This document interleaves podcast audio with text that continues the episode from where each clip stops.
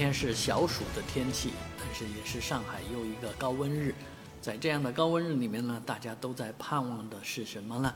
是出梅。七月十号，大概估计预预计七月十号出梅，但是呃这两天真的是不仅高温啊，还将会有大的暴雨。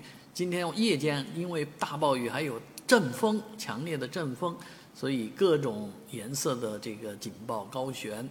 啊，在最近这几天里面，虽然是休息日啊，但是天气上的影响却是非常大的。所以有什么大的呃出游计划，我觉得趁早取消吧。